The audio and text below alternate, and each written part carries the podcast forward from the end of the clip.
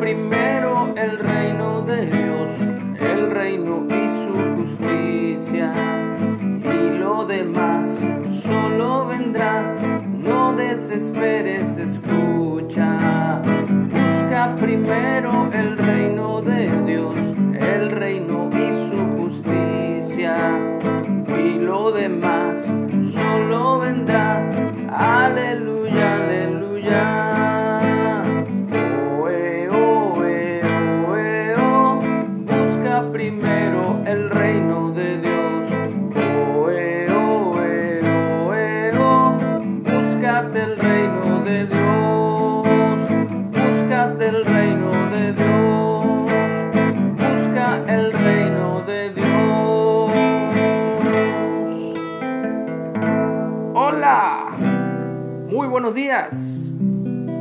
Buscad primeramente el reino de Dios, dice Jesús, Yeshua, y su justicia. Y todo lo demás, todo lo demás, os vendrá por añadidura.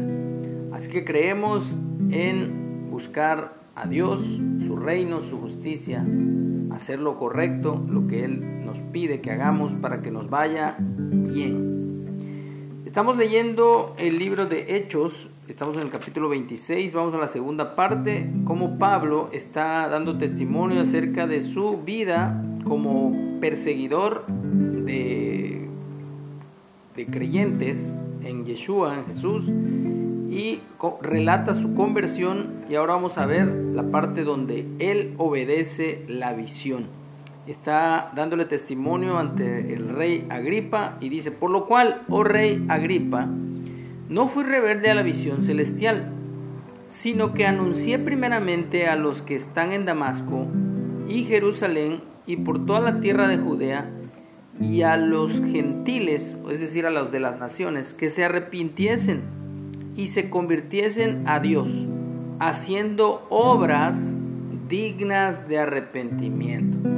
Entonces aquí vemos ligado la fe con las obras, tal cual el apóstol Santiago o Jacobo, mejor dicho Jacobo, más que Santiago, ya que hay por ahí, ya lo, hemos comentado, Santiago, de ahí salió el término para, para Santiago, pero realmente es Jacob o Jacobo.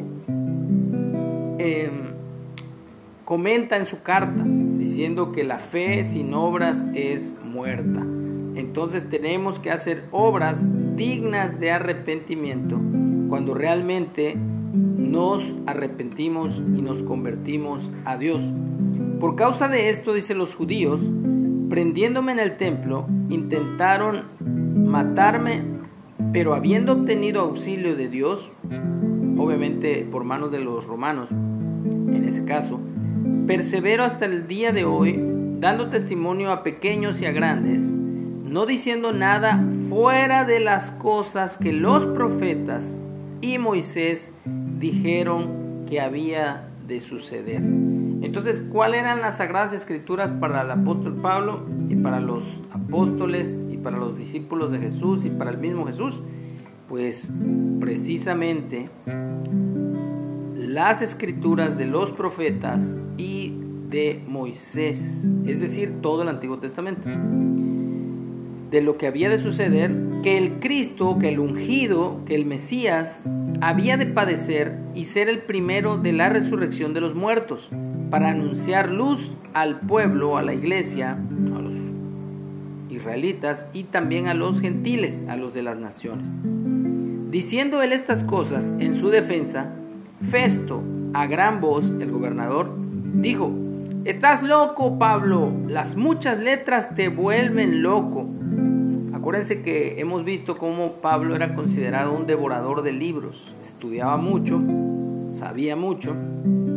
Mas él dijo, no estoy loco, excelentísimo Festo, sino que hablo palabras de verdad y de cordura. Y hoy día eso es lo que predicamos, pero pareciera que a los que predicamos solamente las escrituras nos dicen lo mismo que Festo le dijo a Pablo, están locos.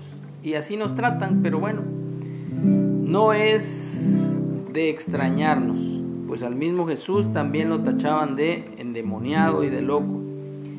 Pues el rey sabe estas cosas delante de quien también hablo con toda confianza, dice Pablo, porque no pienso que ignora nada de esto, pues no se ha hecho esto en algún rincón. Y es que sí, había sido notorio para todo Israel y sus alrededores. Y aquí Pablo instigando al rey Agripa, ¿crees, oh rey Agripa, a los profetas? Yo sé que crees. Entonces Agripa dijo a Pablo, por poco me persuades a ser, aquí dice cristiano, pero sabemos que es más bien realmente el término seguidor de Jesús. Y Pablo dijo, quisiera Dios por poco o por mucho, no solamente tú, sino también todos los que hoy me oyen, fueseis hechos tal cual yo soy, excepto estas cadenas. O sea, Pablo no se está refiriendo a una religión, de que sean de la religión cristiana, o católica, o protestante, no. Está refiriéndose a que seamos testimonios vivos de la obra de Dios en nuestras vidas. Cuando había dicho estas cosas, se levantó el rey y el gobernador y Berenice y los que se habían sentado con ellos, y cuando se retiraron aparte, hablaron entre sí, diciendo, ninguna cosa digna de muerte ni de prisión ha hecho este hombre. Y Agripa dijo a Festo, ¿podía este hombre ser puesto en libertad si no hubiera apelado a César o al César? Así que busquemos primeramente el reino de Dios, su justicia, y Dios se hace cargo de todo lo demás. De verdad que en mi vida yo he tenido que soltar todo y esperar confiadamente en Dios. Hoy le decía en la madrugada, Señor, tú tienes un mejor plan que el que yo pudiera hacer. Así que pareciera que no tenemos un plan, pareciera que vamos como barco a la deriva, pero no es así. Está Dios con nosotros, nos está guiando a un puerto seguro, así que agradecido con Dios porque Él se ha hecho cargo de mi vida y de la vida de los míos, de mis hijos, de mis padres, de mis hermanos y de toda la gente que le buscamos, le honramos, le adoramos y le reconocemos como nuestro Padre Celestial. Por eso cantamos, Busca primero el reino de Dios, el reino y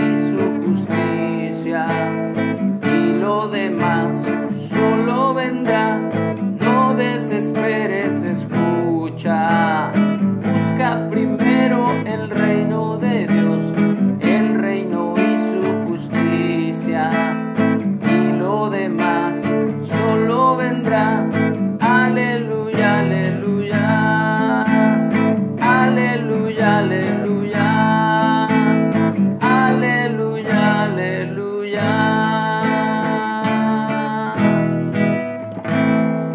excelente día. Que Dios nos guarde, nos bendiga seamos de bendición para otros. En el nombre de Jesús.